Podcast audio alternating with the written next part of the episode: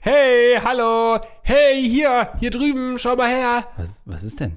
Hier. Ja, was ist denn? Ne, nicht du, die Leute. Ach so. Ne, die Leute sollen noch was sagen. Andreas, du beachtest mich die ganze Zeit, aber die Leute, schaut doch mal hier. Okay, das ist der nervigste Einstieg ever. Ich dachte, beim Oh. Impro sagt man doch immer, wenn der andere dir Ja, was ja, gibt, ja. machst du erstmal mit. Nee, ich sag auch nicht nee im Sinne von nee, wir spielen so nicht weiter. Achso, da hätte ich jetzt weiterspielen müssen. Ja, Ah, genau. Und dann hast du den Einsatz verpasst und damit herzlich willkommen zum Rattenkönige Podcast, dem innovativsten Start seit 2022. Ähm, an mir, an mir liegt's nicht, dass, dass es nicht läuft. Wenn, dann liegt's an dem gegenüber von mir. Das ist Andreas Linksch. Äh, mein Name ist Andreas Linksch. Ich bin äh, der Klotz am Bein an der Karriere von Lars Pausen und verdammt stolz. Das stimmt darauf. wirklich. Das stimmt wirklich. Ich habe mich dir anvertraut und so äh, dich zum Freund gemacht und seitdem sägst du ein Format nach dem anderen von mir ab. Hast dich hochgespielt bei unserer Firma, bei der wir arbeiten, bei Rocket Beans, um dann letztendlich alle Formate, die ich besitze, einfach äh, zu beerdigen. Und für alle Leute, die das ähm, Bullshit-Bingo spielen, das erste Mal Rocket Beans ist gefallen in 30 Sekunden, falls ihr mal ganz kurz vergessen habt, wo ihr uns peripher herkennt. Und ich lebe diesen Verein. ne? Und Oh Gott, also Lars Pausen hat schon zwei Bier drin. Wir haben gerade Lars Pausen. Ich war mal wieder mit Lars Pausen essen. Und Lars Pausen ist der erste Mensch, mit dem ich essen war, der einen Schnaps aufs Haus bestellt hat. So muss ich sagen. Normalerweise, ihr kennt das, wenn ihr bei eurem Griechen seid, dann kriegt man mal ein Uso. Oder wenn man irgendwie richtig gut mit den Kellner klargekommen ist oder man Stammgast ist, kriegt man mal so einen Schnaps aufs Haus. Lars Pausen hat den gerade, wollte den einfordern Ja, in einem ja. Restaurant, wo wir Nee. zum allerersten Mal waren. Erzähl deine Sicht der Dinge. Ja, also eigentlich wollte ich das natürlich in unserem Restaurant-Bewertungspodcast, den wir bald starten, ähm, erzählen. Also Andreas und ich planen auf jeden Fall so ein, so ein Restaurant. Wir sind die größten Restaurantkritiker Hamburgs und wir gehen dann in Restaurants und bewerten das danach. Aber Ja. gut, dann machen wir das, dann verfeuern wir unser ganzes Pulver. Wie jede erfolgreiche Show startet sie als Rubrik in was anderem. Na gut. Ähm, nein, tatsächlich, es gibt ja noch die dritte Option. Entweder du erkaufst dir deinen Schnaps, du kriegst ihn geschenkt, oder du sagst, du würdest gerne einen Schnaps haben und dann sagt die Bedienung, Nein, ja, ach so, was? das geht aufs Haus. Nein, wer sagt was? Wer sagt Doch. das denn? Doch, wenn du jetzt bei einem Griechen bist, wo es sowieso Uso gibt, dann sagst, dann fragst du, haben sie auch Schnaps? Und dann sagt, ja klar, Uso geht aufs Haus. Ja, bei den Griechen ist Uso Usus, aber bei jedem, bei jeder anderen Nationalität und Restaurant habe ich das noch nie erlebt. Wir waren zum ersten Mal bei einem brasilianischen Restaurant. Viel Wert auf, Tra auf, auf Tradition. Ich meine, die Brasilianer bekannt für ihre Gastfreundschaft. Aber doch bitte nicht, wenn man sie einfordert. Dann hätte irgendein Nachbartisch einen Schnaps bekommen und Lars Pausen sagt, ja, wir hätten gerne noch einen Schnaps. Ja, also das ist Dann kriegen wir die Karte. Also das, wir waren Erzähl. im Hello-Restaurant. Ähm, heißt Droppen das. wir das jetzt echt? Okay, Ja, gut. wir droppen das Krass. jetzt, weil äh, wir haben auch alles selbst bezahlt. Das ist ja kein Product Placement. es ist das, ich muss nur noch mal gucken. War das das? nee, das ist ein anderes, Nee. oder? Hm, Doch, doch, doch, sah doch, das doch, doch nicht aus. Doch, das ist das. Ich glaub, Ah, das so sah das oben aus bei den Leuten, die wirklich geladen waren. die, wir die waren den ja Schnaps unten, umsonst bekommen haben, ja. Ja, wir waren so ein bisschen unten im Abstellgleis da irgendwie. Das war so Am peinlich. Kindertisch wurden wir da abgestellt. Du weißt, dass wir eine unglaubliche Follower-Power haben. Hm. Wenn wir heute sagen, Restaurant XY, die machen irgendwas scheiße, dann stehen da morgen. 10 bis 11 Exhibitionisten vor der Tür und zeigen ihren Lümmel. Ja, das stimmt natürlich, dass wir eine besondere Community haben. Also wenn du ein Problem mit unserer Community hast, dann hast du halt gleich mal irgendwo Flecken noch auf der Tischdecke. Aber ähm, das, du musst dich einfach, wenn du ein, ähm, ein angesehener Kritiker werden willst, was wir sein wollen, dann musst du einfach damit klarkommen, dass dann auch das eine oder andere Restaurant mal böse zurückschreibt. Auf jeden Fall können wir ja in dem Fall gar nicht viel Negatives sagen. Wir haben auch viel zu wenig gegessen da, um wirklich eine Review zu geben. Es war wirklich ein sehr traditionelles Restaurant. Ich hatte den Eindruck, dass nun wirklich auch die Bedienungen alle äh, aus Brasilien kommen oder zumindest auch Portu des Portugiesischen mächtig sind. Es lief Und- Coco Jumbo die ganze Zeit, ja. Und die auch so gefühlt gebrennt haben für das, was sie immer wieder, wenn sie gefragt haben, ob es einem schmeckt, war das, war das ernsthaft gemeint, hatte ich das Gefühl. Ja. Die haben gefragt mit einem Lächeln im Gesicht, wenn man Ja gesagt. Das war so richtig, oh, als hätte die es gekocht. Und wahrscheinlich hat es auch irgendwie ihr Mann gekocht. So, also zumindest übermittelt der Laden dieses Gefühl, dass da in der Küche steht die Verwandte, Tante, Onkel oder so und kocht es und man, die freuen sich dann darüber, ähm, wenn man es gut fand. Ich fand den ersten Kontakt nicht so gut, weil die haben uns nicht richtig begrüßt mit Tamtam und Trara und haben uns dann Ja. da sofort links an der Eingangstür hingesetzt auf so einen offensichtlich den schlechtesten Tisch überhaupt und ich habe oben halt ein paar schöne Tische gesehen, die wir nicht bekommen haben. Deswegen fühlte ich mich erstmal so ein bisschen outgesourced, aber äh, ein bisschen abge abgewiesen und auch so ein bisschen Schroffheit hatte ich so das Gefühl von Ja, der man, Bedienung. man kann sagen, äh, dass sie uns eigentlich wie ja, normale Gäste behandelt haben. Ja, ne? also, ja, und das will ich natürlich nicht als Kritiker, möchte ich. Nein, also man hat so ein bisschen das Gefühl gehabt, dass sie gedacht haben, ja, was wollen die beide, die werden schon kein Geld haben, die können da auf den Eingangstisch. die wollen bestimmt nur umsonst einen Schnaps trinken, ja, ja, aber nicht mit also uns. Naja, und dann ähm, hat sich aber irgendwann ist sie warm geworden, beziehungsweise man hat dann gesehen, dass es keine Schroffheit war, sondern es war einfach so eine Reserviertheit, die aber dann doch ganz sympathisch war. Und das hast du Naja. als Einladung verstanden, nämlich für einen Nein, gratis guck mal, Schnaps. dann ist es so, und das habe ich Sag, häufiger, war. wenn ich in einem anderen Restaurant, wenn ich, wenn ich in einem Restaurant bin und ich höre am Nebentisch, wollen Sie einen Schnaps aufs Haus? Dann denke ich immer, oh, das ist ja klasse. Hätte ich auch gerne, weil ich mag sowas. Ich mag das richtig, ich mag schon einen Schnaps gerne. Nein, aber ich mag so, allein schon so Geschenke finde ich immer toll. Auch wenn es nur irgendwie ein kleiner Schluck wäre oder so. Ich finde das immer klasse. Ähm, auch ein Brot aufs Haus haben wir ja auch am Anfang bekommen. Fand ich auch klasse. Sowas mag ich sehr gerne. Und dann. das ist nicht aufs Haus, das gab es einfach dazu als ersten Aperitif. Ja, ich mag das Geschenk. Das ist doch ich nicht gerne. aufs Haus. Aufs Haus mag ich gerne, wenn die Sachen aufs Haus gehen. Ja, dann haben sie uns, die Bierdeckel waren auch aufs Haus. Die, waren- die gingen Und auch. Ich habe dafür nicht Gabel aufs Wirklich, Haus. Keinen Cent habe ich für die Bierdeckel gezahlt. Die gingen aufs Haus. Und dann habe ich am Nachbartisch gehört, wollen sie einen Schnaps? Und dachte ich, oh, da freue ich mich auch richtig drauf. Gleich, wenn wir bezahlen wollen, gibt es bestimmt auch Schnaps.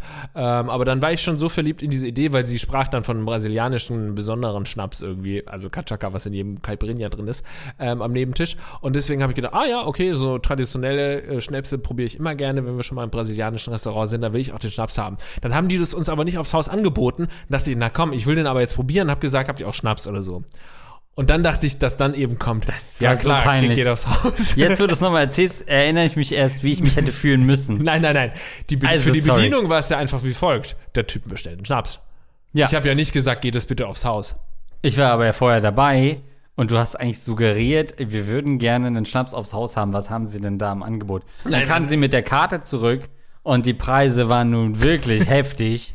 Und eigentlich hat sie uns einen Schnaps empfohlen, wo sie dazu gesagt hat, ähm, unsere äh, Stammeshäuptlinge nennen das den Zungenteufel. Danach brennt ihre Zunge und ihr Mund und sie können danach definitiv keinen Podcast mehr aufnehmen. und den hättest du dir fast auch noch aufschwatzen lassen, der wahrscheinlich 15 Euro gekostet Ja, hätte. da war ich dann wieder Schwabe genug, weil ich habe Ja. die Karte gesehen. Die Schnäpse fingen an bei 4 Euro, was ich schon echt teuer finde. Ähm, und gingen halt hoch auf, hoch auf 9 Euro. Und sie meinte, den Schnaps, den sie uns dann empfohlen hat, der steht nicht auf der Karte. Den müsste Ja. ich aus dem Keller holen. Ja. Wo ich dann denke, okay, das ist der verbotene Schnaps aus dem Keller. Der wird dann wahrscheinlich das Doppelte kosten. Und ich zahle doch keine fucking 5 Euro für einen Schnaps, ganz ehrlich. Wir haben jetzt 4 Euro für einen Schnaps. Äh, nee, noch. Ja. vier- nee, Der mir elf- nicht schmeckt. 50 haben wir zahlen. Pro Schnaps 5,50 Euro. Für einen Schnaps, also das fand ich zu teuer. Ja, deswegen hätten wir auch nie einen bestellt. Ah, Ich wir dachte, mögen keinen geschenkt. Schnaps. Ja, ich mag nicht mal Schnaps. Dann habe ich da so einen Clan getrunken. ähm, und dann äh, zahlen wir, nachdem wir viermal verschiedene Leuten gesagt haben, wir zahlen. Und dann kommt sie an und sagt, ah, hier ist übrigens noch so ein süßer Schnaps für euch aufs Haus. also den, den ich ursprünglich eigentlich trinken wollte, nämlich was wirklich Süßes. Ähm, den habe ich dann bekommen, aber musste für 5,50 Euro noch einen klaren Obstler-ähnlichen äh, ein Schnaps trinken. Aus äh, Rohr, äh, Rohrzucker, Dingsbums. Ich fand, das fand ich so lustig, als sie dann doch noch mit dem kostenlosen Schnaps äh, kamen. Wir hätten also uns die 11 Euro sparen können. Andreas hätte seinen Schnaps bekommen, der süß geschmeckt hat. Das war unsere Anekdote hier zu Beginn dieses Rattenkönig-Podcasts. Ich finde es ganz klasse. Das Essen war übrigens, um das als Restaurantkritiker sollten wir vielleicht auch nochmal sagen, wie das Essen war. Ähm, ich fand das ähm, sehr interessant. Hat mir nicht geschmeckt insgesamt. Ich war ähm, sehr interessiert. Das waren so diese Eintöpfe, diese brasilianischen Eintöpfe, wo ich dann auch hier und da mal jetzt auf Netflix was zu gesehen habe. Und äh, dann habe ich mir vorher noch mal Bilder angeschaut äh, online. Und da hatte ich dann richtig Bock bekommen, auch so ein bisschen Curry-esque und mit Banane drin und sonstigen äh, äh, Gemüse, das ich noch nie gehört habe. Das fand ich total spannend, aber insgesamt war irgend so ein Geschmack dabei, der mir nicht zugesagt hat. Fand es aber trotzdem interessant, weil ich diesen Geschmack nicht kannte. Es war nicht so im Sinne von oh, das ist ja salzig, äh, versalzen oder Koriander ist mir zu stark, sondern es war irgendein Geschmack, den ich nicht einord zuordnen konnte und der mir aber nicht zugesagt hat. Und dann verzeihe ich auch mal einem Essen, wenn es nicht hundertprozentig meinem Geschmack entsprochen hat. Insofern gibt es von mir ähm, äh, was da eine Skala? Eine Zehner-Skala oder eine Fünfer-Skala? Ich weiß nicht. Zehner-Skala machen wir und da gibt es von mir, ich bin ähm, hart, es gibt sechs von zehn. Wir machen einen Schmarotzer-Podcast. Eigentlich geht es dir nur darum, wo kriegt man möglichst was umsonst. Sechs von zehn Schmarotzerlase gibt es ähm, ja. von mir für dieses Restaurant. Hat dir dein Essen geschmeckt, bevor wir zur ersten rattigen Frage kommen? War lecker. Gut. Apropos, das will ich von einem, wenn ich, weißt du, wenn ich so in, in Zeit, einen Artikel, in der Zeit einen Artikel lese über Restaurant, Restaurantkritik, dann will ich auch, dass da einfach drin steht, es war lecker. Ja, ich fand's toll. Ich kann halt leider nur nie wieder hingehen, weil die Leute sagen, ah, da ist der Deutsche mit dem äh, sparsamen Freund. Ich habe das sehr gerne bezahlt letztendlich. Ich habe mich nur innerlich einfach geärgert darüber, dass der nicht aufs Haus ging. Bitteschön. Lesben. Äh, hallo ihr Lieben, ich 32 lesbisch habe folgendes Problem. Ich habe vor einem Jahr eine Frau kennengelernt, wir vögeln ab und zu und ich bin vielleicht verliebter, als ich sein sollte. Jedenfalls hat sie auch mal eine sehr gute Freundin von mir gedatet, die ich auch schon gedatet habe, aber darum geht es gerade nicht. So weit, so gut. So sind Lesben. Alle haben mit allen was und sind trotzdem befreundet. Jetzt habe ich aber mit dieser guten Freundin von mir gestritten und um mich zu ärgern, haut sie sich jetzt die ganze Zeit an die Frau ran, in die ich eigentlich verliebt bin. Ich meine, sie steigt da nicht drauf ein, weil sie und ihre Freundin haben sich gerade getrennt und sie ist ziemlich heartbroken. Davon merke ich nichts, wenn sie gerade in mir drin ist. Aber naja, was soll man sagen? Okay. Ich kann das aber auch nicht wirklich ansprechen, weil dann würde ich zugeben müssen, dass ich mich verliebt habe, obwohl wir seit einem Jahr schon gesagt haben, no hard feelings. Ich meine, ihr bester Freund, mit dem ich auch sehr gut befreundet bin, hat mir letztens erzählt, dass sie sehr oft von mir redet und regelrecht schwärmt. Bitte sagt jetzt aber nicht, wir sollen einfach mal reden, weil eigentlich bin ich gerade nicht bereit für etwas Ersteres, weil ich mich noch von meiner vorherigen Beziehung erholen muss. Aber es nervt halt, dass meine gute Freundin jetzt so eine Bitch ist, nur weil wir streiten. Und ja, ich bin wirklich 32, auch wenn das sehr nach Teenie-Scheiß klingt. Bitte um Einschätzung. Liebe Grüße aus Wien. Also eigentlich habe ich das richtig verstanden, noch mal ganz kurz, weil hier doch viele zusammen, ja, ja, ja. zusammenkamen. Also sie will sie hat da so einen Schwarm sozusagen, den will sie aber eigentlich jetzt nicht fest an sich nageln, weil sie das gar nicht will. Aber jetzt, wo eine andere, nämlich ihre Freundin an ihr baggert, denkt sie, ja gut, jetzt muss sie schon noch unter, ähm, jetzt muss sie schon noch ein Siegel drauf pressen oder was?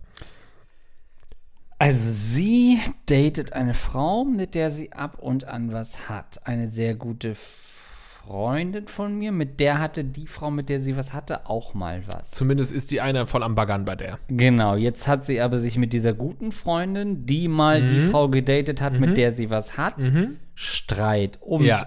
die rächt sich jetzt an ihr, indem sie sich an die Frau ranmacht, ja. in die sie verliebt ist. Mhm. Also die Frau, die sie auch früher mal gedatet hat, die sie jetzt ähm, nee. Vögel. Doch, denn sie hat ja gesagt, ich habe vor einem Jahr eine Frau kennengelernt, wir vögeln ab und zu und ich bin vielleicht genau verliebter, die, als ja. ich sein sollte. Ja, ja, die. Also sie hat was mit ja. einer, mit der eine gute Freundin von ihr auch mal was hatte und diese gute Freundin, mit der hat sie jetzt Streit und deswegen macht die sich an die Frau ran, mit der sie jetzt ab und genau. an vögelt. Also so? sie will eigentlich nur noch an diese Frau, mit der sie ab und zu vögelt, die will sie jetzt vielleicht sogar festbinden, damit wenigstens die befeindete jetzt Freunde Aber nichts von ihr haben. Sekunde, wieso sagt sie dann, ich meine, sie steigt da nicht drauf ein, weil sie und geil, ihre Freundin haben sich gerade getrennt. Meint sie jetzt ja, die, die, ihre die, gute Freundin? Nein. Nee, da meint sie jetzt die andere. Ja, die, in die sie Ach sich so. verliebt hat. Ah ja, ja, okay, dann macht Sinn, weil jetzt, sonst hätte ich mich gefragt, hey, darum merke ich nichts, wenn sie gerade in mir drin ist. Okay, I see. Ja, Okay, I see. Also ja. es könnte sich eine Beziehung entwickeln zwischen diesen zwei Personen. Ähm, soll aber eigentlich, eigentlich wäre alles in Ordnung, so eigentlich würden die einfach nur vögeln, aber dann kommt diese alte Freundin und baggert so an der rum, dass sie sich überlegt, na, dann will ich die aber jetzt doch mal irgendwie ähm, fest an mich binden, eventuell. Ja, das ist auf jeden Fall eine interessante Dreieckskonstellation. Mich würde natürlich hier schon auch brennend interessieren, wieso es zum Streit kam mit der einen ähm, mit, mit der alten Freundin sozusagen und ob die neue Freundin da so auf diese Flirts von der alten Freundin auch wirklich eingeht, ob die dann auch Sex haben oder ob das nur so eine Flirterei ist, wirklich um dich eifersüchtig zu machen. Und die Frage ist natürlich auch, ob die alte Freundin dich auch eifersüchtig macht, um vielleicht doch noch dir zu zeigen, beachte mich, beachte mich. Das klingt ja so ein bisschen nach Mhm. einem Aufmerksamkeitsfall, ähm, ne? Ähm, klingt es auf jeden Fall.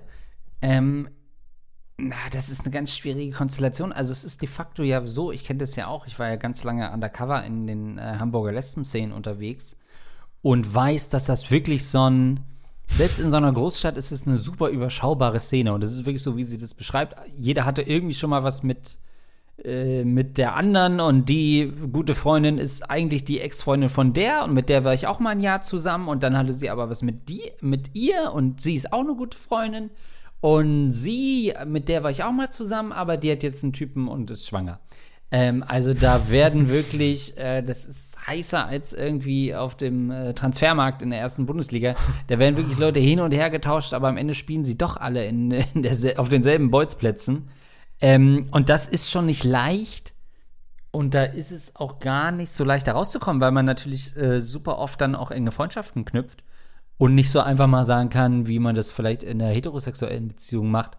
Ich gehe komplett raus aus diesem Freundeskreis oder so. Ähm, sondern man ist dann so ein bisschen gefangen in dieser, ähm, in dieser Gesellschaft, würde ich schon fast sagen. Äh, und das macht es natürlich nicht so leicht. Ähm, eigentlich wäre doch der Rat Teenagerzeiten zu äh, gewesen, sie möglichst eifersüchtig zu machen, oder? Macht man das heutzutage noch? Ist das noch ein adäquater Tipp, den wir vielleicht 2017, 18 noch rausgepfiffen hätten? Hey, mach sie eifersüchtig, ähm, damit sie nur noch auf dich abfährt? Und die Freundin gar keine Gefahr mehr ist, mit der sie jetzt Streit hat? Aber dann kämpfst du mit den, also du sagst einfach, äh, greif zu den gleichen Mitteln. Mhm. Weil ihre alte Freundin macht ja genau das. Ja, Sie versucht ja, die eifersüchtig zu machen. ja. Ne? Also quasi einfach ähm, Gleiches bekämpft. Feuer Gleichem. mit Feuer. Feuer mit Feuer. Ja. Ja, ähm, also ich glaube, dass die, äh, dass die, die Verehrte, die Frau, die verehrt wird von allen Seiten, dass die nicht unbedingt bei Eifersucht so anspringt. Weißt du, ich glaube, damit würdest du, ähm, das, äh, da würdest du nichts erreichen. Du willst ja nicht deine alte Freundin eifersüchtig machen, weil die ist ja schon eifersüchtig. Boah, das ist so eine komplizierte Dreiecksgeschichte. Wir brauchen Also- auch für solche Fragen brauchen wir inzwischen eine Flipchart. Wir müssen uns das aufmalen. Oder ich so brauche eine- Zeichnung als Anhang. Ja, eine kleine PowerPoint. Ja, Macht also ein paar Fotos. Mir würde es schon helfen, nur grob drei, vier Fotos, wo ihr euch gegenseitig leckt. Dass ich einmal sehe, ach ja, das ist sie, das ist ihr Schopf und sie was hat mit dem, sodass Ja. ich verstehe, was da passiert. Das ist, äh, hilft uns, diese Frage überhaupt einzuordnen. Gerne mit Stammbaum auch so ein bisschen, aber äh, hauptsächlich geht's ums Lecken. Ja, Andreas Gott. will die Pornofotos haben. Nee, ähm, es muss eine ähnliche Konstellation sein oder eine interessante Konstellation, weil wir waren ja kürzlich auch im schwulen ähm, Treff. In der Bar, stimmt. in der, in der schwulen Bar. Ja. Äh, Andreas ähm, Gino, über den wir kürzlich mal gesprochen haben, der stellt ihn euch, wenn ihr ihn nicht kennt, stellt ihr ihn euch vor als einen Hühnen, zwei Meter groß, ähm, äh, Fitnesstrainer, ähm, äh, ein sportlicher, gut aussehender junger Mann. Genau. Ähm, da muss man sagen, Gino gibt in seinem ja, Fitness-Pumper-Podcast vor, ja, besonders äh, männlich und heterosexuell zu sein, aber wir haben ihn da ja in der schwulen Bar erwischt. Er saß da alleine.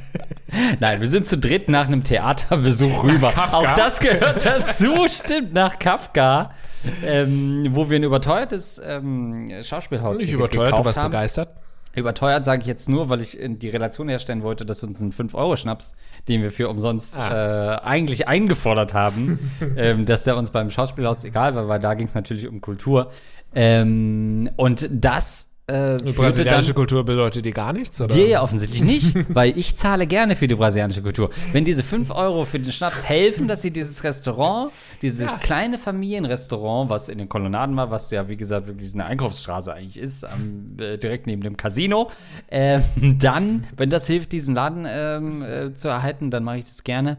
Ähm, aber ja, wir waren mit Gino in einem schwulen Club und haben dreimal Hamstersperma äh, bestellt. Nee? Hasensperma. Hasensperma, was wir nie bekommen haben. Dachten Ja. wir zumindest. Also das Spannende finde ich einfach, deswegen erzähle ich diese Geschichte auch. Wir waren da im, äh, im schwulen Club, äh, schwulen Treff. ähm, das ist in der schwulen ähm, Szeneviertel, ähm, in dem wir da aus waren. Und wir haben einfach uns in eine Bar reinsetzen Oh wollen. Und ähm, das ist uns dreien sowieso völlig egal, wer, wer da mit wem bumst, deswegen sind wir da rein und haben gebumst. Gefickt, ja. und haben ähm, getrunken. Aber ich finde es so lustig, was äh, du, äh, wir wurden dann natürlich auch beäugt. Und was jetzt so ähm, andere Homosexuelle, sag ich mal, beim Anblick von uns dreien gedacht haben, weil man überlegt sich ja, wie gehören die zusammen, äh, sind es Geschwister. Und im schwulen Dings denkst du dann vielleicht schon so, okay, da ist dieser wunderschöne, braungebrannte Gino und Andreas durchtrainierte.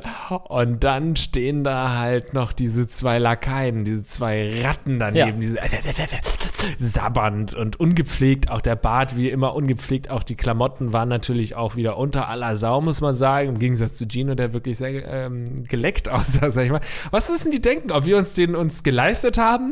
Oder denken die so, okay, was ist das für ein Typ, wieso steht der jetzt ausgerechnet auf diese beiden Buben, steht der eher mehr so auf Speckröllchen oder was ist da die Konstellation?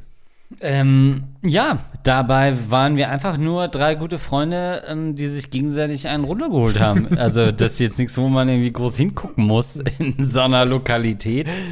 Ähm, von daher äh, nichts Besonderes. Aber auch da, ähm, ja, so stelle ich mir ein bisschen das vor. Man läuft eigentlich durch so einen schlauchigen Club im Leben einer Lesbe und links und rechts sitzt man, sieht an den Tischen eigentlich Ex-Freundinnen von einem. Ähm, und man läuft irgendwie weiter äh, und vögelt dann nochmal auf Toilette äh, mit einer, die auch gerade muss. Also es ist nicht so einfach, wenn man ähm, so ein doch abgestecktes Partnerfeld hat. Ähm, zumal, sie hat jetzt auch gar nicht gesagt, ob sie irgendwie aus einer Stadt, Großstadt ist oder auf dem Dorf ist. Weil du kannst nicht so einfach sagen, ja, such dir halt einen anderen Lesbenkreis. Das ist vielleicht gar nicht ähm, so leicht. Was wäre denn, und das ist ja eigentlich so ein No-Go, wenn sie ihrer guten Freundin ähm, eine Schwangerschaft anhängt? Geht das überhaupt? Was wären die Schritte dafür? Der guten alten Freundin oder der neuen? Also der, mit der sie sie jetzt will. streitet. Achso, okay, der alten. Wenn sie da Gerüchte streut, dass die jetzt schwanger wäre. Mhm. Und sie damit würde es ja bedeuten, dass sie zumindest bi ist oder vielleicht gerade eine männliche Phase hat und würde sie als Konkurrenz ja erstmal ausscheiden, weil man, ach so, so, nee, die ist ja schwanger, das geht, das funktioniert ja gar nicht. Das kann sein. Also das Ding ist, du feuerst immer sehr viel gegen die alte Freundin und versuchst irgendwie die neue Freundin davon zu überzeugen, dass die alte da nicht so gut ist. Ich weiß nicht, ob das der Punkt ist. Ich glaube, die neue, die macht, die spielt dieses Spielchen einfach mit. Ne? Die flirtet halt mit ihr und flirtet mit der. Eigentlich muss sie ja die alte ausschalten. Also sie müsste die alte schwängern. Sie müsste es hinkriegen, dass die alte wirklich schwanger, schwanger ist, ähm, damit sie ausgeschaltet ist. Und mit Gerüchten weiß nicht, ob man da so weit kommt. Aber kann natürlich, kann natürlich schon auch funktionieren. Ich finde das mit den, mit den Bars und mit den, äh, äh, mit der Lesben-Szene sehr interessant, was du erzählt hast. Du hast ja da auch ein bisschen mehr Einblick durch Freundinnen.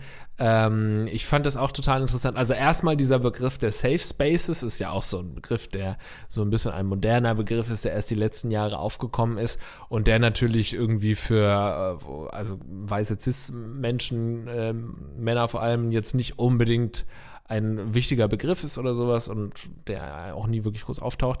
Aber ähm, ich glaube, dass da so viel dahinter steckt, hinter diesem Begriff Safe Spaces, dass es für sehr viele Menschen einfach wahnsinnig wichtig ist, sagen wir mal, einen Club zu haben oder eine Bar zu haben, wo du weißt, okay, hier wird schon mal nicht irgendwie der ähm, Ronny aus Mecklenburg, ich will jetzt nicht wieder irgendeinen Region, äh, regionalen Ja. ja, ja. Aber du Naja. weißt ja, was ich meine, dass da nicht ein AfD-Funktionär. Ach so, ja, weil alle Ossis sind rechtsradikal. Ja, danke, Naja, dass also du es nochmal. sagen wir mal, alle, alle Ronnys aus Mecklenburg sind zumindest. Nein, also du weißt, was ich meine. Safe Spaces ist ähm, vielleicht für alle, die es nicht erklärt haben, damit schon erklärt. Du weißt, du kannst da so sein, wie du möchtest und musst dich nicht verstellen, musst keine Angst haben, irgendwie schief angeguckt zu werden, wenn du deine Sexualität auslebst oder dein Gender oder was auch immer. Ähm, deswegen sind diese Safe Spaces so wichtig und könnten, ähm, hör eben auch sehr von so von homosexuellen ähm, Menschen, dass das ihnen wahnsinnig wichtig ist, diese Bars zu haben. Und das, was du erzählst, dieses Phänomen, meinst du, das könnte vielleicht auch einfach daran liegen, dass diese Safe Spaces noch gar nicht so verbreitet sind? Also Man Hm. möchte ja meinen, so als Hetero denkt man, ja, ja, also die Homosexuellen sind doch nun schon ähm, omnipräsent und haben da ihre, was weiß ich, ihren Karnevalsumzugswagen und so oder ihre, was weiß ich, ähm, äh, Ja. äh, wie heißt es, Christopher Street Day. Ähm, aber ich glaube, letztendlich gibt es dann doch halt nur, selbst in Großstädten, dann irgendwie so ein paar Lesbenclubs, äh, wo du weißt, okay, da sind eben hauptsächlich Lesben und äh, klar, viele Schwulen, Schwulenbars und sowas, aber vielleicht gibt es noch nicht genug Safe Spaces. Ja, also der Christopher Street Day ist ja ein Paradebeispiel, ähm, wie ein Tweet von mir lautete, der komplett underrated äh, ähm, äh, Ich like ihn noch, unter dem Radar lief. Ja, was kam denn danach noch für ein Halbsatz? Gar nichts. Also, nee, gar nicht. Mehr war nicht. Einfach nur dieser eine Satz. Ähm, aber ich glaube, das ist so ein Ding von if you know, you know. Ich glaube, wir wissen das nicht. Wir sind ja auch in diese Bar reingestolpert und da steht ja nicht draußen dann Gays Only oder so. Ich wusste schon, dass es ein schwulen Laden Ja? sein könnte, weil das ja ein, äh, ein schwulen Szeneviertel ist, sag ich jetzt mal. Nee, ich wusste es Ja, auch nicht. Als ich okay. reingegangen bin, du hast schon recht, ja. Also ich wusste es nicht, als ich saßen ja reingegangen auch, bin. sag ich mal, normale Menschen draußen. Also ich wusste nicht, was mich da drin erwartet. Nee, Quatsch. Aber ich glaube, wenn du halt Teil der Szene bist, so, in Hamburg gibt es auch einige Lesbenbars oder so Abend oder so, so ähm, Veranstaltungsabende, wo das eher darauf ist. Wenn du das weißt, weißt du das. Wenn du nicht in Ah. der Szene bist, dann checkst du das, glaube ich, nicht, äh, was um dich rum passiert. Das ist so ein bisschen wie. Ja, wenn so ein ähm, Typ irgendwie da Frauen gefangen hält über Jahre, ne? Das passiert um dich rum, aber du checkst es nicht, weil man, man kennt die Nachbarn nicht. Man weiß nicht, halten die jemanden gefangen oder lecken die sich nur ganz normal. Man steckt, man kann ja nicht in die Köpfe gucken. Ähm, das ist ja auch gut so. Deswegen glaube ich, das ist, also ja, gibt es zu viele Safe Spaces. Man denkt ja immer in wenig. Großstädten äh, zu wenig Safe. gibt es zu, Zu viele, viele. Safe Müssen wir rein in die Safe Spaces? ähm, gibt es zu wenig Safe Spaces? Ähm, weiß ich gar nicht, ob wir das so beurteilen können. Ähm, Let's unsafe the safe places. ähm, aber äh, da, also ich würde ihr auf jeden Fall raten, d- ihr beste Sch äh, Chance ist auf jeden Fall ähm, ja zu versuchen, die eine zu schwängern. Ja, das ist na- so, also wir haben jetzt zehn Minuten überle überlegt und ich glaube, dass es wirklich die beste Lösung ist. Ja, ich finde es lustig, also wir, wir meist ähm, raten wir ja heterosexuellen Menschen eine Weltreise zu machen, homosexuellen Reise, raten wir meist dazu, in eine Großstadt zu ziehen. Das ist wirklich in jeder äh, homosexuellen Frage sagen wir, zieh doch in die Großstadt, in die das ist Großstadt. bestimmt voll schwer auf dem Land. Weil Reisen würde für uns bedeuten, wir müssen erstmal recherchieren. Weil das ist ja, muss man ja wirklich sagen, bei allen äh, Tongue-in-Cheek-mäßigen, haha, Deutschland und so weiter. Aber ich glaube, in vielen ausländischen Ländern muss man sich komplett neu informieren, wie da auch homosexuellen Gesetze sind. Ja. Ganz doof gesagt, in einigen äh, Ländern äh, wirst du dafür äh, mehr als schief angeguckt. In anderen gibt es vielleicht eine blühende Szene, wüsste ich gar nicht. Gibt es ein europäisches Land, wo man sagt, die sind stockschwul? Ähm, ja, ich glaube, da ist Deutschland schon echt. Ähm, Deutschland ist das schwulste Land in. Europa. Ich weiß nicht, also ich würde ja sowieso sehr gerne mal eine reine Themenfolge oder so ein, zwei Themenfolgen machen, rein äh, alles äh, queere. Und da könnt ihr uns ja natürlich auch gerne aufklären mit irgendwelchen Geschichten, zum Beispiel, wie ist es auf dem Land, queer zu sein? Hat man da mehr Probleme? Will man irgendwie auch in die Großstadt ziehen? Gibt es vielleicht auch queere Personen, die umgekehrt von der Großstadt aufs Land gezogen sind und wie da die, ähm, äh, die Erfahrung war? Und das ist natürlich auch eine spannende Frage. Was hast du gerade nochmal gesagt? Ich weiß, hab's weiß in deinem nur- Blick gesehen. ich Ich, musste noch, aber es selber überlegen. war. Nee, äh, also wie die äh, Schwulenszene Ach ja, in anderen ist. Ländern in Europa. Genau, schreibt uns gerne mal, ob ihr da Bescheid wisst, in welchen Ländern da besonders viel ähm, äh, homosexuelle Kultur. Ja, nach, eigentlich geht es ja darum, in welchem Land das nach außen auch viel gepflegt wird, die Kultur. Weil ich sag mal, äh, Homosexualität ist sicherlich in den Gesellschaften ähnlich, plus minus ausgeprägt. Ja. Ähm, nur kannst du es eben äh, unterschiedlich stark ausleben. Ja. Naja, es gibt, ich habe gerade nochmal überlegt, gibt's, es gibt nicht so ein Stereotyp über irgendeine Nation, wo man sagt. Ja, wo man sind- sagt, äh, Köln ist ein äh, Ja, nee, Stereotyp äh, nicht, ne? homosexuelle Stadt und ähm, das ähm, Pendant zum Land wäre dann wahrscheinlich äh, Great Britain vielleicht? Nee. ja, die sind doch immer so sehr Ja. Arsenal-Fans oder. äh, Ich kann ja mal das schwulste europäische Land, Land. der Welt, schreibe ich jetzt mal hin. Jetzt kommen wir in Und die Liste von Ländern Block. nach LGBT, Toleranz und Rechten. Das ist doch schon mal gut. Äh, okay, da gibt es natürlich verschiedene Umfragen, sag ich jetzt mal, verschiedene Statistiken, also auch verschiedene Studien, Länder nach ihrer LGBT-Situation. Also klar, sowas wie San Francisco oder so, weiß man ja. Nee, Stimmt, ja, es- aber es oder? ist ja kein, Genau. kein Land. Gen- Es ist quasi Köln. Ähm, nee, ich habe das nicht zu dir gesagt, sondern so für mich, weil ich jetzt weiter forschen will. Ähm, aber Andreas, es ist kein Land. Also, wir haben hier auf jeden Fall auf Platz 1, was würdest du sagen? Höchste Oh. LGBT-Toleranz. Holland. Nein, aber es, Holland ist auf Platz 2. Na, Du Frankreich kommst nicht. auf Platz 1. Nee, Frankreich ist, ist Aber du warst so, schon in dem Land vor äh, nicht allzu langer Zeit und hast Chance da, 1 zu 34. hast da ähm, irgendwelche, äh, ich glaube, Wale oder Kroatien? sowas gegessen. Oder so. Oh, Finnland. Nee, da warst du ja nicht. Norwegen war ich. Das ist Platz 3, ja. Aber dann meine ich das auch nicht, sondern. Also Wahl habe ich nur in sieben Nee, Ländern aber der Welt hast du- dir vor, das kommt jetzt so raus, dass ich so ein Wahltourist bin. Also warte mal, Robbenkloppen war ich auf den Färöerinseln. Das, das geil. Baby-Delfine habe ich damals abgestochen in Nor Nee, weiter, weiter. nee, echt so der Robbenklopper einmal um die Welt. Du könntest auch mal Netflix pitchen. Warte mal. Äh, Nee, so als Medientyp versucht man ja manchmal auch Sendungen zu pitchen. Und es gibt ja auf Netflix total viele so Reisemagazine, also Essensmagazine, die ich hatte, so Somebody Phil und so. Das ist eine meiner Lieblingsserien auf Netflix. Ja. Und ich fänd's geil, wenn du so einen Pitch wirklich machen würdest. Robbenkloppen um die Welt. Ja. Und du sagst, ja, ich würde gerne einmal um die Welt und halt ein paar Robben kloppen. Ey, oder wir nehmen unseren Restaurant-Podcast und machen den ein bisschen special. Und dann Folge 2, wie schmeckt eigentlich Java-Nashorn?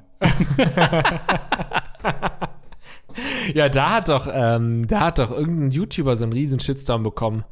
Äh, wer war denn das? War das Unsympathisch TV oder so? Irgendwas in dieser Riege auf jeden Fall. Der hat doch, äh, ich habe hier Baby-Delfin gegessen. Und da hat er einen riesen Shitstorm kassiert, war natürlich ein Fake und irgendwie eine Kampagne pro Veganismus oder so. Ähm, aber er hat einen trotzdem Shitstorm bekommen. Also auf Platz 1 ist Ah, ja. tatsächlich Island. 92% LGBT-Toleranz. Das schwulste Land Ah. der Welt ist Island, zumindest was die LGBT-Rechte angeht. Ja, ah, weißt du warum? Ich weiß nicht, ob es da steht. Du hast recht, ich war äh, in Island und das war eins der Länder, wo ich keinen Wal gegessen habe. Tatsächlich mal eine Woche. Das war meine, wo ich versucht habe, einen Monat ohne Walfleisch zu leben. Das ist ja die berühmte Walfleisch-Diät auch, die Andreas längst. Spoiler, ich habe es nicht geschafft, äh, weil es einfach zu lecker ist. Nee, ähm, Wenn du auch, wenn es im Restaurant keinen gibst, dann springst du auch immer in den Ozean rein und beißt irgendeinen Wal. Ja. Du suchst so lange einen Wal, bis du einen gefunden hast und dann beißt du rein. ich darf nicht mehr tauchen. Äh, Greenpeace hat mir verboten zu tauchen. Ähm, äh, pass auf, ich Du bist auch glaube, extra in das Land gefahren, wo jetzt kürzlich diese 150 Wale gestrandet sind. Weißt du, wo war das? In Indonesien, glaube ich. Ja. Da sind doch 100. Andreas, ohne Witz, der hat das Meeting abgebrochen, Ja. hat sofort einen Flug gebucht zum Walefressen nach Indonesien. Da muss man sagen, ich habe aber auch im Handgepäck sieben äh, Kilo Walsperma mitgeschleppt. Also da gibt's richtig so, ähm, dass man da schnell hin muss, um das abzupumpen von den riesigen Walschwänzen. Meist machen das so vier, fünf Leute, zwei auf jeder Seite und dann pumpen wir da ordentlich ab.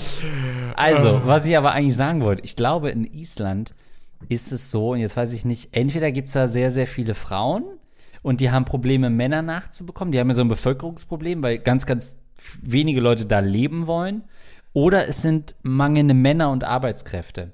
Wir sagen, entweder gibt es da zu wenig Männer und die Frauen werden dann quasi aus Krampf alle lesbisch. Oder es gibt zu wenig Frauen und die Männer werden alle schwul. Könnte zumindest ein Problem sein. Ich weiß nicht, ob der, die Anzahl der, des anderen Geschlechts irgendeinen Einfluss hat auf den. Ja, weil es, glaube ich, naja, weil es die Partnersuche natürlich erschwert. Ähm, ich glaube, dass das Aber man sucht sich so das eine- ja nicht raus, oder willst du das damit sagen, dass man sich das raussucht? Sag doch mal. Also, wenn es eine geile Frau gibt, na klar, wirst du da lesbisch. Safe.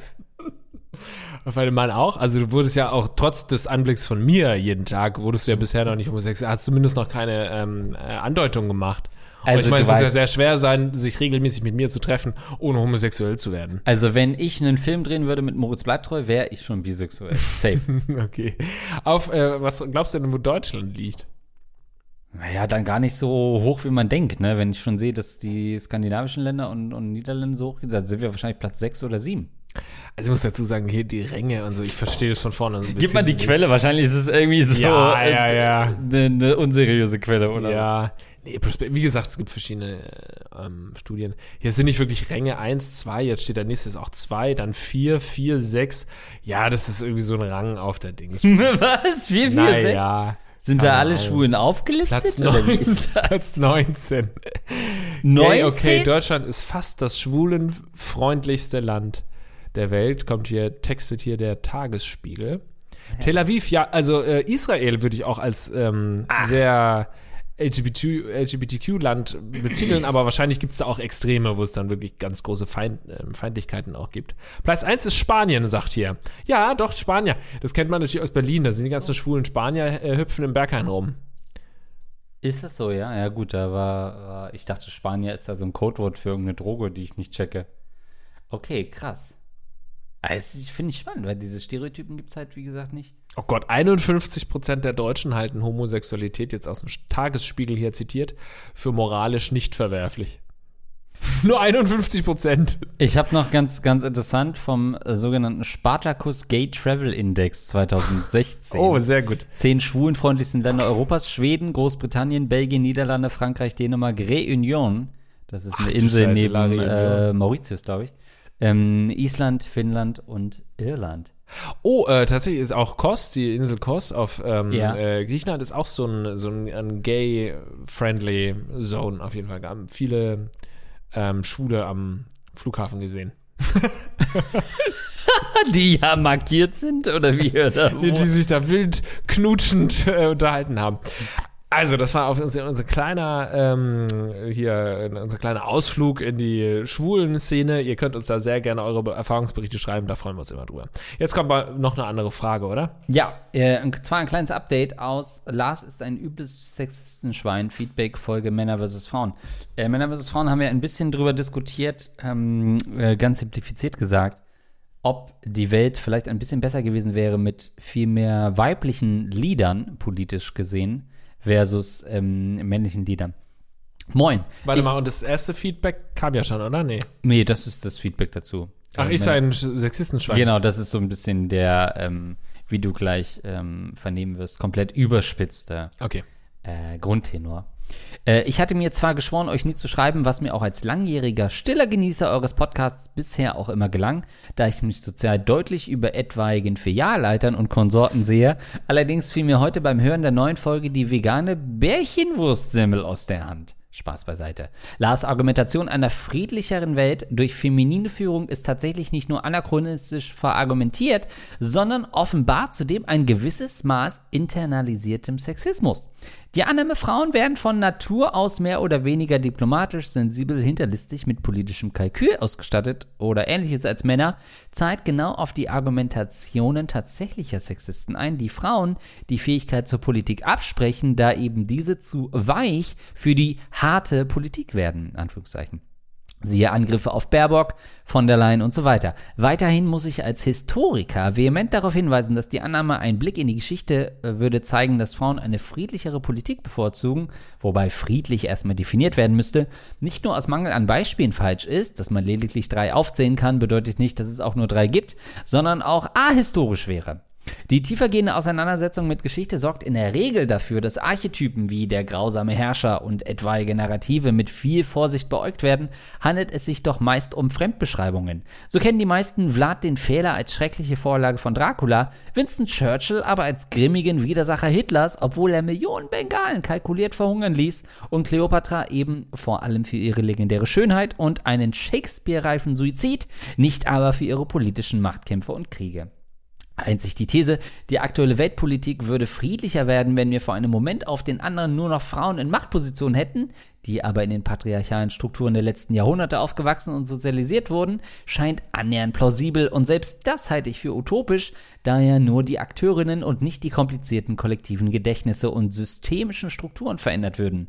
Zusammengefasst ist Lars also ein übles Sexistenschwein und ich möchte Andreas raten, sich von ihm zu distanzieren, um sein makelloses Image nicht zu gefährden. Alles Gute, ihr Zuckerhasen. Ach, finde ich mal einen ganz spannenden Beitrag, zumal ich null angegriffen werde. Ausnahmsweise. Ja, vor allem, das ist ja auch schon lange her, ne? Also diese Mail kam schon lange. Ich habe die damals gelesen, deswegen dachte ich, wir hätten die schon im Podcast ähm, besprochen, aber offensichtlich haben wir die, habe ich die nur mit mir selber besprochen. Und äh, auch die Podcast-Folge, ja, weil das war ja auch der Titel oder so vom, vom, von der E-Mail. Bei dem Betreff guckst du ja, schon mal rein, also, ne? wenn mir jetzt so Sexismus vorgeworfen wird, schaue ich da, höre ich da schon mal rein.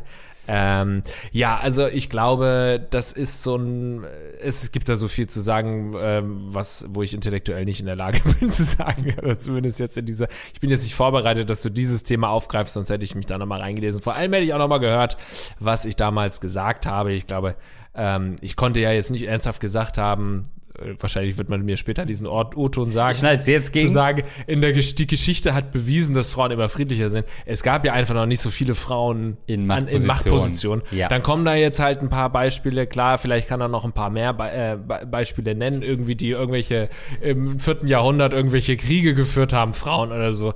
Ähm, aber come on, das ist das. Also ich bin nach wie vor davon überzeugt, dass ähm, wenn wenn Frauen an der Macht werden, die ähm, Kriege weniger würden. Ähm, er hat natürlich einen Punkt. Ich weiß gar nicht, ob er den gemacht hat oder ich. Im Sinne von, die Frauen sind ja aus einem patriarchalischen System. Hat er, wenn, glaub ich. Wenn ich das auch gesagt habe, dann gebe ich mir gerade recht. Dann sage ich gerade, dass ich einen Punkt hatte in der Aussage, dass sie ja in, einem, in einer Gesellschaft aufgewachsen sind, die patriarchal, im im patriarchalischen System aufgewachsen sind, wo man dann sagen kann, ja gut, dann sind die vielleicht auch schon so, ähm, sagen wir mal, männlich geprägt oder von ihrem Vater und sowas geprägt, dass äh, sie eben dann doch auch Kriege führen und dann irgendwie meinen, die Familie ähm, äh, Geschichte weiterführen zu müssen. So, das ist natürlich schon ein Punkt, wo man sagen kann, ja, von 0 auf 100 wäre jetzt nicht für Frieden gesorgt, aber ich glaube, die komplette Sozialisierung des Mannes, äh, der schon jungen Jungs, ist einfach die letzten Jahrzehnte eine andere gewesen. Die, das ändert sich ja jetzt, aber die war die letzten Jahrzehnte eine andere und die hat dazu geführt, dass wir einfach machtbesessene, kriegsgeile, ähm, eierzeigende Herrscher haben, herrschende Menschen haben. Ähm, und mit jetzt meine ich halt die letzten, was weiß ich, Generationen.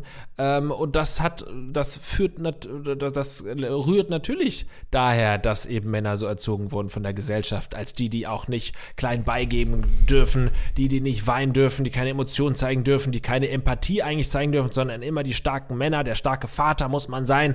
Und ähm, all das und dieses ganze patriarchische System führt meiner Meinung nach nach wie vor, ich wurde davon jetzt nicht vom Gegenteil überzeugt, dazu, dass man eben so auch kriegerische Typen hat und Typen, die auch ähm, durch Kriegssituationen zeigen müssen, was sie für geile Hengste sind. Und das wäre bei Frauen ähm, meiner Meinung nach einfach schwächer ausgeprägt. Und äh, sein Vorwurf, ich weiß nicht 100%, ob ich es verstanden habe, geht ja so ein bisschen in die Richtung von wegen, ich sei ein Sexist, weil ich quasi positiv eine Eigenschaft positiv der ähm, ähm, äh, also Mhm. Oder eigentlich Stereotypen Geschlechts, verstärkt genau, hast. Stereotypen eigentlich Ja. ähm, verstärkt habe, aber das ist so ein bisschen wie der Vorwurf, man würde irgendwie, ähm, also es gibt auch Rassismus, Rassismus gegen Weiße, weißt du, das ist so ein bisschen, geht es in die Richtung, ist nicht das Gleiche, ist nicht hundertprozentig ein guter Vergleich, aber es geht so ein bisschen in die Richtung, ähm, äh, so der Vorwurf, es wäre dann auch Sexismus irgendwo gegen Männer, aber so meinte er es wahrscheinlich nicht. Wahrscheinlich Ja. meinte er es im Sinne von, äh, man würde Stereotype bedienen, aber ich bediene die ja nicht, sondern ich habe einfach beobachtet, ähm, dass natürlich eine Gesellschaft von Stereotypen geprägt sind und durch die Erziehung ähm, entsprechend haben sich äh, natürlich die Geschlechter ähm, teilweise unterschiedlich entwickelt. Ich glaube, das Wichtige ist nur zu erkennen, die Geschlechter sind nicht von Natur aus so anders oder so, sondern ähm, sie wurden eben durch die Gesellschaft und die, durch die Kultur eben in diesen Bereich gebracht. Absolut. Ich finde es trotzdem spannend ähm, und das ist ja eher meine Facette des Ganzen, so diese Sexismus-Diskussion interessiert mich als Mann natürlich nicht. äh, was ich aber spannend finde, ist so diese historische Deutung von Herrschern, weil das ähm, sagt er so zwar nicht, aber das äh, nehme ich da natürlich raus, äh, dass ja ganz, ganz viel von so gefühltem Wissen, würde ich fast sagen, von uns so ist, über sowas wie Kleopatra. Wir wissen im Wesentlichen, offensichtlich war sie hot. äh, ja, mal im Ernst. Also Marc Aurelius. die doch nicht, oder? wie? Ja, also, ich weiter. meine, dass sie dargestellt wird eher als femme fatale, wie man sagen würde, und es eher darum geht, dass sie ihr auch ihr ihre Attraktivität genutzt hat, um politische Intrigen äh, zu spinnen und, und den äh, Römern und den anderen Herrschern den Kopf verdreht hat, obwohl ihr äh, Ägypten zu dem Zeitpunkt gar nicht mehr so stark war, aber sie diese Allianzen geschmiedet hat. Und man ja nicht, dass sie als clevere Strategin unbedingt sieht, sondern eher so als verführerische äh, Frau. Während vielleicht so eine Herrscherin wie irgendwie Victoria oder ähm, Elisabeth I. Oder bleiben wir mal bei, bei Victoria, die wird oft so, also äh, englische Königin, wird oft so dargestellt als hart und kühl und emotionslos und fast schon als unweiblich im Sinne von und ja, so negative Attribute, also wo man nicht sagen würde, das ist ein starker männlicher Herrscher, sondern oh, für eine Frau ist die aber so, ne, weil man Frauen ja oft, oft mit so Weiblichkeit und weiblichen Reizen und vielleicht auch so mütterlichen Sachen und solchen Werten verbindet. Und das finde ich schon ganz spannend. Umgedreht gibt es ja auch so ganz viel Diskussionen über männliche Herrscher. Er hat Vlad der Fehler gesagt, ähm, da, äh, der Fehlerteufel. Der Fehlerteufel. Vielleicht ist das einfach nur eine Lautverschiebung und äh, andere haben von Vlad dem Fehler geredet und hat das dann falsch übersetzt. Aber jetzt gab es das auch über Barbarossa oder so, dass man so ein bisschen denkt, hm, eigentlich war der vielleicht overrated und August der Starke ist eigentlich gar nicht so stark. Gott, was kommt hier für hey, Namen, ey? I'm just saying, dass das ganz viele Männer halt so ganz anders wahrgenommen werden, wenn man wirklich guckt, was die so für eine Vita hatten und was, wo die auch gescheitert sind man so denkt, okay, es ist eigentlich nicht ähm, der äh, Herrscher oder und so weiter, äh, äh, für, den er, für den er gehalten wird. Finde ich immer ganz spannend. Ich finde das auch spannend, ähm, wobei man dazu sagen muss, ne, unser, äh, sagen wir mal ehrlich, unser Bild von Cleopatra zu 80 Prozent hängt es von den Asterix-Comics Und Obelix, Also, ich habe keine Ahnung von der historischen. Ähm. Jeder hat mal dann auf N24 oder Welt oder NTV oder so irgendwann mal eine Doku gesehen. Die echte äh, Cleopatra, so war sie wirklich. Aber das vergisst man wieder und im, im Bild, im Kopf bleibt natürlich Asterix Cleopatra. Ich habe keine Ahnung, ob die jetzt irgendwelchen Leuten den äh, Kopf verdreht hat und so weiter. Aber finde ich grundsätzlich auch spannend, dass viele Herrscher irgendwie falsch. Aber das waren alles, ähm, das waren alles Leuchtraketen, um abzulenken davon, dass sich ähm, eine glorreiche Argumentation gebracht hat. Und natürlich recht. Kann man, wer würde das denn ernsthaft gerade äh, äh, nicht unterschreiben, oder? Mm, naja, ich muss schon jetzt, nachdem was er geschrieben hat, noch mal ein bisschen überlegen, wie ich auch zu dir stehe. Und ähm, ob wir diesen Podcast in der Form fortführen. Ja, was sagen wir denn zu so einer, ja, also wie sehen wir denn so eine Baerbock? Ähm, ich meine, eine andere Art von Sexismus ist vielleicht, dass man internalisiert Frauen eher zutraut, und da würde ich mich auch mit erwischen, bessere Familienministerinnen zum Beispiel zu sein. Ganz doof gesagt. Das ist für mich so ein Beispiel für, wo ich mich selber noch erwische, dass man denkt, und ich müsste Das sollte eine gucken. Frau sein. Ja, und ich müsste, müsste jetzt überlegen, ich weiß gar nicht, ob wir auf Bundesebene einen männlichen Familienminister schon mal hatten. Aber gefühlt, naja, schon, wenn man so denkt, eine von der Leyen mit ihren nicht. fünf Kids, na klar, das funktioniert schon. Und man macht es überhaupt nicht abhängig von der Politik oder was sie für Entscheidungen trifft für Familienpolitik, sondern man denkt so, ja, eine Frau, die wird schon im Zweifel eine Entscheidung für kind, mehr Kindergeld mhm. treffen, weil sie davon irgendwie, weil sie es selbst erlebt hat wird sie natürlich nicht mehr als irgendwie äh, ein Mann in einer ähnlichen Ebene. Aber das, das ist für mich eher so ein Punkt, wo man sagen würde, da, ohne dass wir das bewusst aussprechen, findet das noch statt. Während ja. man Verteidigungsministerinnen, sage ich jetzt auch mal, so eine Kram Karrenbauer, so, ein, äh, so eine von der Leyen dann auch wieder, würde man doch eher sagen, Na, vielleicht schwingt so ein bisschen mit, das ist so ein männliches Ding. Mhm. Und ob wirklich ein Sharping da was gerissen hat, ja, während er mit seiner Geliebten im Pool rumgemacht hat, wer sich an die Bildschlagzeilen von 1997 Jetzt erinnert. Jetzt kommen die Brigitte-Schlagzeilen hier wohl eher. Oder selbst ein Jung oder so, äh, CDU, wer war das denn noch? Na gut, äh, Gutenberg war, glaube ich, auch, ne? Aber das ist eher so ein ähm, Ressort, was man wahrscheinlich eher männlich verorten würde. Okay. Also durch internalisierten Sexismus, ohne dass das wirklich was ähm, wahrscheinlich eine Auswirkung ja, du, hat. Ja, was, ja, genau. Letztendlich steckt dahinter äh, Sexismus. Grundsätzlich ist es aber auch einfach gelernt. Ne? Du, es ist halt eine gelernte Sache, dass sich Jungs schon früh für Panzer und Krieg und Pistolen und sowas interessieren und deswegen ähm, führt das letztendlich dazu, dass du auch einem Mann eher zutraust, das Verteidigungsministerium zu stellen und die Mädchen laufen schon früh äh, rum mit ihren Puppen und haben die im Kinderwagen und fahren die durch die Gegend. Ähm, man sieht, ich bin Kind, kind geprägt gerade und naja. guck, was die Kinder schon früh. Und so ist es nun mal, du wirst halt früh geprägt. Ja, dahinter steckt äh, natürlich Sexismus, klar, oder ja.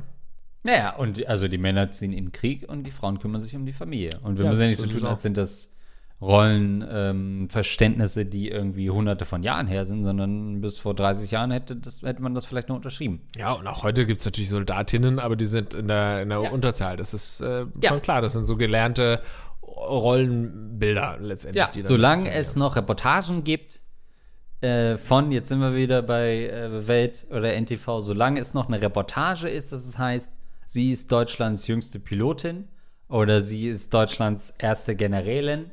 Ja. Ähm, das steckt eigentlich die Aussage dahinter, es ist noch ein Nachrichtenwert ähm, und was Besonderes, dass ja. sie eine Frau ist und diesen Job ist. Solange es sowas nicht, äh, sobald es sowas nicht mehr gibt, sind wir da wo einige von euch hinwollen. Ja, find mal eine, eine Sterne-Generälin, die ein Interview mit dir macht. Also aus äh, ganz uneigennützigen Gründen äh, suchst du schon eine Weile und dann kommt halt da die Ärztin, die irgendwie.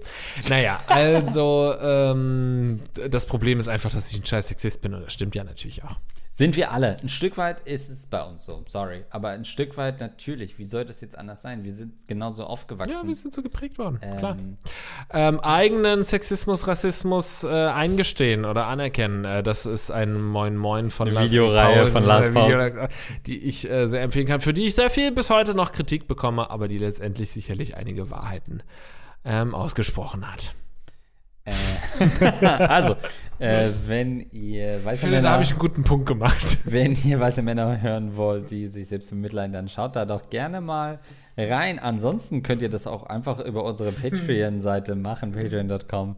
Schrägstrich Rattenkoenige. Das machen zum Beispiel die Scheinselbstständigkeit. Sarah. Und wer das vorliest, ist ein Spasteloi, die uns mit 25 Euro wow. unterstützen. Ähm, herzlich willkommen auch an Sarah und ähm, Sarah. Vielen, vielen Dank nochmal für die Unterstützung. Danke übrigens auch an, oh, jetzt geht's wieder los. Für 10 Euro für Andreas. Rachael bitte Englisch aussprechen. Aber warum dann nicht Rachel? Schreibt man Rachel mit Rachael? Gibt sicherlich auch Gegenden, ja. Ähm, Rachael Rüter, Rachel Rüter. Andi Scheuer, Intim, Dio, das rostige Prinz Albert Pissing, der Rattenfänger von Hameln, Dr. Dicht, Dr. Schmidt-Lidu, Dr. Mox, Kobold, alles Doktoren inzwischen. Okay. Eduard K. für Andreas höre ich auf zu rauchen, dann mach's doch. Für Lars fange ich an zu Dosenkohl. Hans Gock, äh, Kololiter, Kololiter, Luxen, Negativnase, Rahmen Sebastian. Hans Gock auch schon ewig dabei. Also wirklich, der ist also kann den Betrag hier kaum vorlesen, den er uns insgesamt schon gespendet hat. Aber wenn ich mich hier so umgucke in meinem Penthouse, dann ist vieles davon nur wegen dir möglich. Vielen, vielen Dank für die Unterstützung. Ich habe eine Frage und zwar, ähm, ich lasse mich da immer überraschen, wie du da so vorliest. Ähm, für Andreas höre ich auf zu, äh, zu, zu, zu rauchen. zu was? Äh, zu, zu rauchen. Und dann kommt danach, dann mach's doch. Sagst das du das sag immer? ich immer, ja. Das okay. sage ich. Ja, ja. Aber irgendwann wird es halt so weit kommen, ja. dass sie das editiert, wenn das nicht so ein Ding ist, was irgendwie, Wieso was sie, sie vergisst. Ist das eine Frau? Ja. Ähm, dass sie das dann auch schreibt. Das fände ich natürlich cool, weil dann sage ich es doppelt. Find, weil ich habe am Anfang gedacht, ja klar, das sagt er jetzt immer so mit dazu, aber das ist mittlerweile schon so drin bei dir, dass ich dachte, Moment, das kann doch nicht sein, dass er jedes Mal dran denkt. Also Andreas ist wirklich ein toller Vorleser, er liest die Sachen vor und merkt sich das auch, was dann da so geschickt wurde. Also das ist jetzt ähm, die Danksagung schon mal an euch alle. Ihr könnt uns natürlich auch über rattenkoenige.de unterstützen. Da schaut ihr einfach mal, da gibt es zum Beispiel Merchandise, geile T-Shirts mit der Ratte. Oh ja. Tragt die Ratte stolz auf der Brust und hinterlasst eine positive Bewertung in euren ähm, Podcast-Bibliotheken eurer Wahl. Fragt im ähm, Gefängnis äh, in der Nähe, die haben, sollten alle ausgestattet sein mit Rattenkönige Merchandise. Fragt in der Psychiatrie, besteht auf eure Rattenkönige-Shirts. Und, und schickt uns Fragen. ne? äh, wir leben ja von euch und euren Fragen. Fragen at rattenkönige.de. Da könnt ihr uns jederzeit sowas schicken. Auch nochmal in die Queer Community ähm, hier an der Stelle aufgerufen. Wir wollen da mal ein Special machen. Bis dann, ihr Lieben. Ähm, leckt euch, gehabt euch wohl. Bis dann. Ciao.